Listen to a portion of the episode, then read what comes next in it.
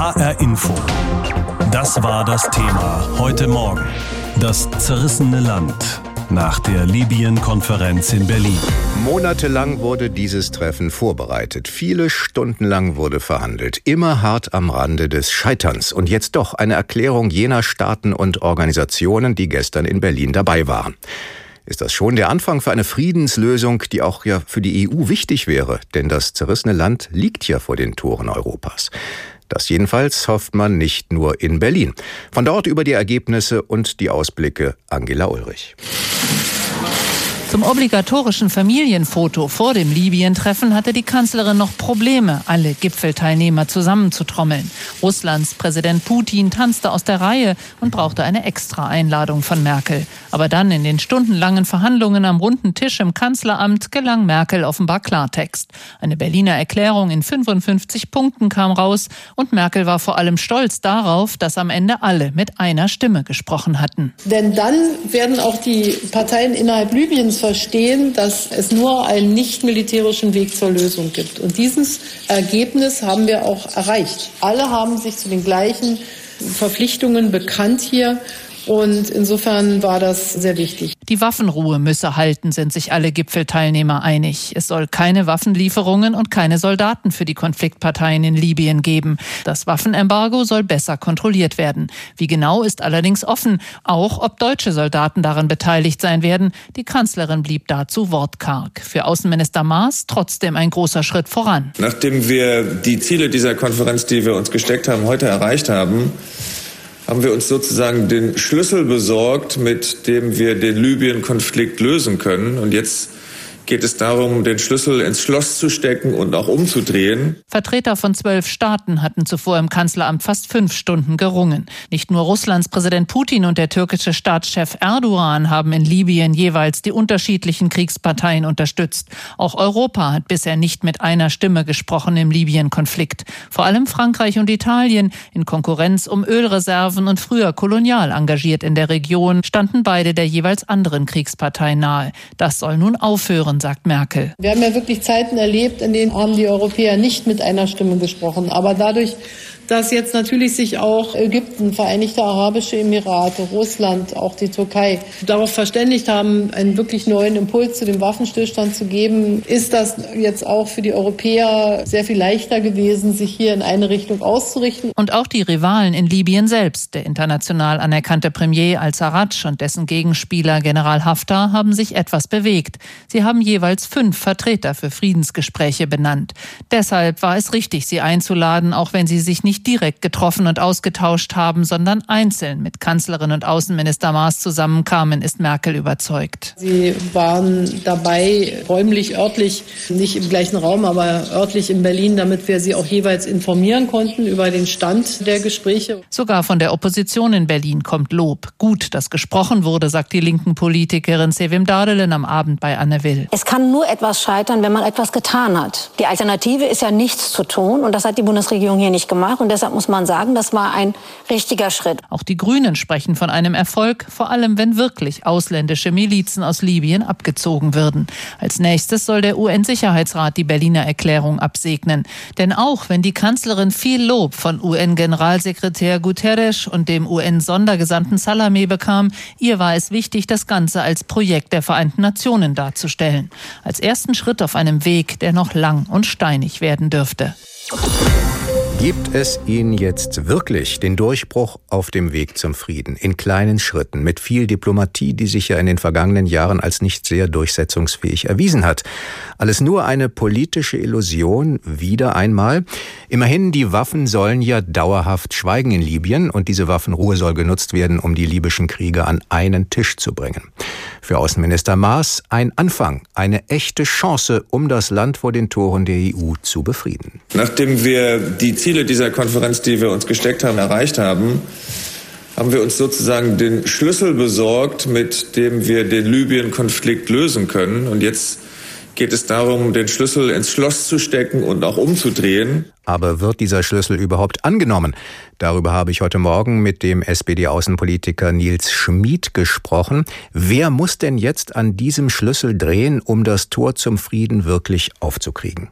Ja, es müssen vor allem die libyschen Bürgerkriegsparteien daran drehen, denn der nächste Schritt ist, dass die Waffenruhe, die ja quasi nur mündlich vereinbart worden ist und keine Kontrollmechanismen kennt, jetzt in einen dauerhaften Waffenstillstand übergeführt wird, dass schwere Waffen zurückgezogen werden, dass die beiden Kriegsparteien sich in einem Gremium zusammensetzen und den weiteren politischen Prozess in Libyen angehen und dass vor allem eine Bereitschaft beider großer Kriegsparteien da ist, sich auf diesen politischen Prozess einzulassen.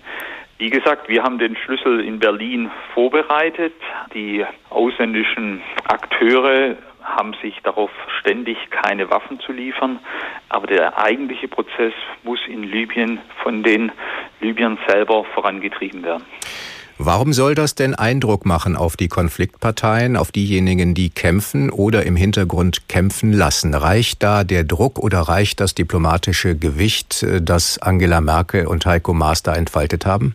Zunächst mal ist das politische Gewicht, das Deutschland eingebracht hat, wichtig und es ist eben die erste Libyen-Konferenz, die auf höchster Ebene, auf der Ebene der Staats- und Regierungschefs unter Einbeziehung aller ausländischen Einflussnehmer, sage ich mal, stattgefunden hat. Das heißt, der Grad der politischen Verpflichtung ist wesentlich höher als das, was beispielsweise in der Vergangenheit im UN-Sicherheitsrat auf Botschafterebene verhandelt worden ist.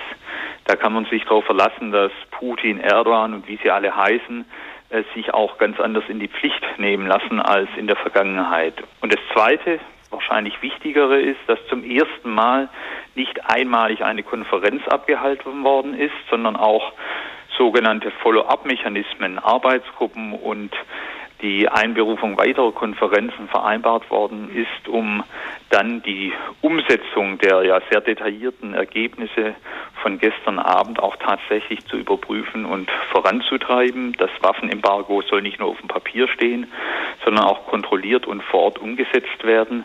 Das ist, glaube ich, das Entscheidende von der Berliner Libyen-Konferenz. Wenn das aber trotzdem so weitergeht wie gehabt, auf der einen Seite eine offizielle Regierung auf verlorenem Kosten, auf der anderen Seite ein General, der tun und lassen kann, was er will, und dann auch Großmächte, deren Rolle nicht ganz klar sind, bis heute eigentlich, braucht es am Ende nicht doch Druck, vielleicht sogar einen Militäreinsatz, um eine Waffenruhe dauerhaft durchzusetzen? Ah, wir sollten den dritten Schritt nicht vor dem ersten tun. Jetzt geht es darum, das Waffenembargo durchzusetzen. Dafür sind Kontrollmechanismen vorgesehen.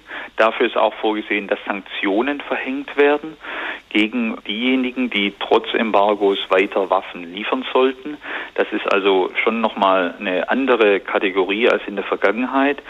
Und eine wie auch immer geartete Friedensmission setzt ja voraus, dass es auch einen Waffenstillstand gibt. Solange der nicht da ist, ist es schwierig, von außen Frieden zu sichern. Wir kommen immer wieder zu dem Punkt, die libyschen Bürgerkriegsparteien müssen jetzt den Schlüssel auch tatsächlich ins Schloss stecken und umdrehen. Mhm.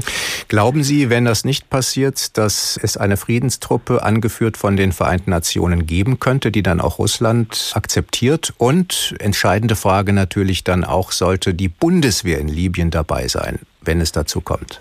Jetzt müssen wir erstmal dafür sorgen, dass die Überwachungsmechanismen in Libyen und um Libyen herum zur Durchsetzung des Waffenembargos auch tatsächlich greifen. Wir haben eine Beobachtermission. Da ist die Frage, inwiefern sie ausgeweitet werden muss. Da reden wir noch nicht mal von Bundeswehrsoldaten, sondern von Kontrolleuren und Beobachtern. Und dann, wenn es darum gehen sollte, tatsächlich ausländische Truppen nach Libyen reinzuschicken, dann muss man einfach sich vor Augen halten, dass ein Teil der Probleme ja dadurch entstanden ist, dass ausländische Militärs sich eingemischt haben. Und ob Libyen es gut tut, noch mehr Militär mhm. von außen zu haben, ist eine große aber, Frage. Aber lässt sich das denn überhaupt vergleichen? Es gab ja einen Militäreinsatz 2011 gegen Gaddafi, aber heute ist doch die Lage völlig anders. Das lässt sich doch einfach nicht so vergleichen. Damals ging es ja darum, auch das Land überhaupt mehr oder weniger zu befreien. Ja, aber schon damals gab es ja von Deutschland zu Recht Kritik und auch eine Enthaltung im UN-Sicherheitsrat bei diesem Einsatz. Denn man darf sich das nicht so vorstellen, dass man mal kurz reingeht und dann ist alles gut. Und ich kann mir auch nicht vorstellen, dass jetzt quasi in Abwesenheit eines Waffenstillstandes ausländische Truppen gegen die in Libyen kämpfenden Milizen sich quasi durch das Land durchkämpfen. Deshalb kommen wir wieder an den Punkt, dass ein Waffenstillstand da sein muss und dann muss man darüber reden, wie der kontrolliert werden kann. Wie gesagt, erster Schritt Überwachung Waffenembargo durch Beobachter und ob dann weitere Maßnahmen erforderlich sind, wird man auf der Folgekonferenz beraten müssen. Aber eine Friedensmission macht ja nur Sinn, wenn eine Waffenstillstandsvereinbarung auch dauerhaft hält. HR Info. Das war das Thema heute Morgen. Das zerrissene Land nach der Libyen-Konferenz in Berlin. Was hat sie gebracht? Ist es der erste Schritt zum Frieden oder geht alles weiter wie gehabt? Monatelang wurde das Treffen vorbereitet, viele Stunden wurde verhandelt, immer hart am Rande des Scheiterns. Und jetzt doch eine Erklärung jener Staaten und Organisationen, die in Berlin dabei waren, präsentiert von Kanzlerin Angela Merkel. Wir haben dazu beigetragen, dass wir einen neuen politischen Anlauf, einen neuen politischen Impuls geben, deren Bemühungen im Libyen-Konflikt Hoffnung für die Menschen und Hoffnung auf Frieden äh, zu erzeugen. Hoffnungen und Impulse, ja, das sagt man ja oft, wenn nichts wirklich dabei herausgekommen ist, wenn alle sich noch wirklich bemühen müssen. Denn die Ausgangslage ist natürlich sehr kompliziert. Wer kämpft da überhaupt gegen wen? Wer sind die Akteure in diesem Bürgerkrieg? Björn Blaschke mit einer Übersicht. Der Sturm auf Tripolis begann vergangenen April. Milizenführer Khalifa Haftar rief ihn in dramatischen Worten aus. Helden, die Zeit ist gekommen. Es ist Zeit, nach Tripolis vorzurücken, mit kräftigem Schritt und die Stadt friedlich zu betreten. Der Westen Libyens werde von Terrorgruppen gesäubert, so Haftar weiter, der Boden unter den Füßen der Unterdrücker in Tripolis erbeben. Khalifa Haftar, ein General aus den Zeiten des 2011 gestürzten Muammar Gaddafi. Mit verschiedenen Milizen, einige von ihnen salafistische, herrscht Haftar über den Osten und den Süden Libyens. In Tripolis im Westen des Landes hat hingegen die Einheitsregierung unter dem Vorsitz von Faiz Sarraj ihren Sitz. Sie wurde von den Vereinten Nationen anerkannt. Sarraj gab sich zu Beginn von Haftars Offensive stark. Der Angriff Haftars und seiner Kräfte ist eine Kriegserklärung an unsere Städte und ein Staatsstreich. Dem wird mit Stärke und Macht begegnet. Wir haben den libyschen Streit- und Sicherheitskräften den Befehl erteilt, die Bedrohung für die Stabilität und der Zivilbevölkerung entgegenzuhalten. Doch in Wirklichkeit ist die Einheitsregierung von Sarraj schwach und auf verschiedene Milizen angewiesen, von denen einige islamistische Ziele verfolgen. Aktiv geholfen wird Sarraj auch von ausländischen Mächten, von Katar und der Türkei. Das türkische Parlament ermächtigte kürzlich Präsident Recep Tayyip Erdogan, Soldaten zur Unterstützung von Sarraj nach Libyen zu entsenden. Kabul 325, Red 164. Sarrajs Gegner Haftar bekommt Unterstützung aus Saudi-Arabien, den Vereinigten Arabischen Emiraten, Frankreich und Russland. Hunderte Söldner des russischen Unternehmens Wagner sollen auf der Seite Haftars kämpfen. Auch Ägypten steht auf Seiten Haftars. Aber aus Sicht von Haftars Leuten könnte da noch mehr kommen. Im Parlament in Kairo forderte erst vor wenigen Tagen ein wichtiger Haftarmann, dass sich Ägypten in Libyen zugunsten Haftars einmischt.